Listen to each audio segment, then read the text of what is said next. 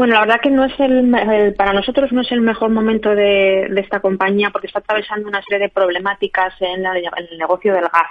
El año 2023 eh, fue clarísimamente de más a menos y la segunda parte del año se caracterizó pues por tener pérdidas operativas en la división casista, además de la pérdida de un arbitraje con relación al GNL en Oriente Medio. Entonces, la verdad que no está atravesando el mejor de sus momentos, con lo cual preferiríamos otras compañías del sector eh, de utilities integradas más allá de Endesa.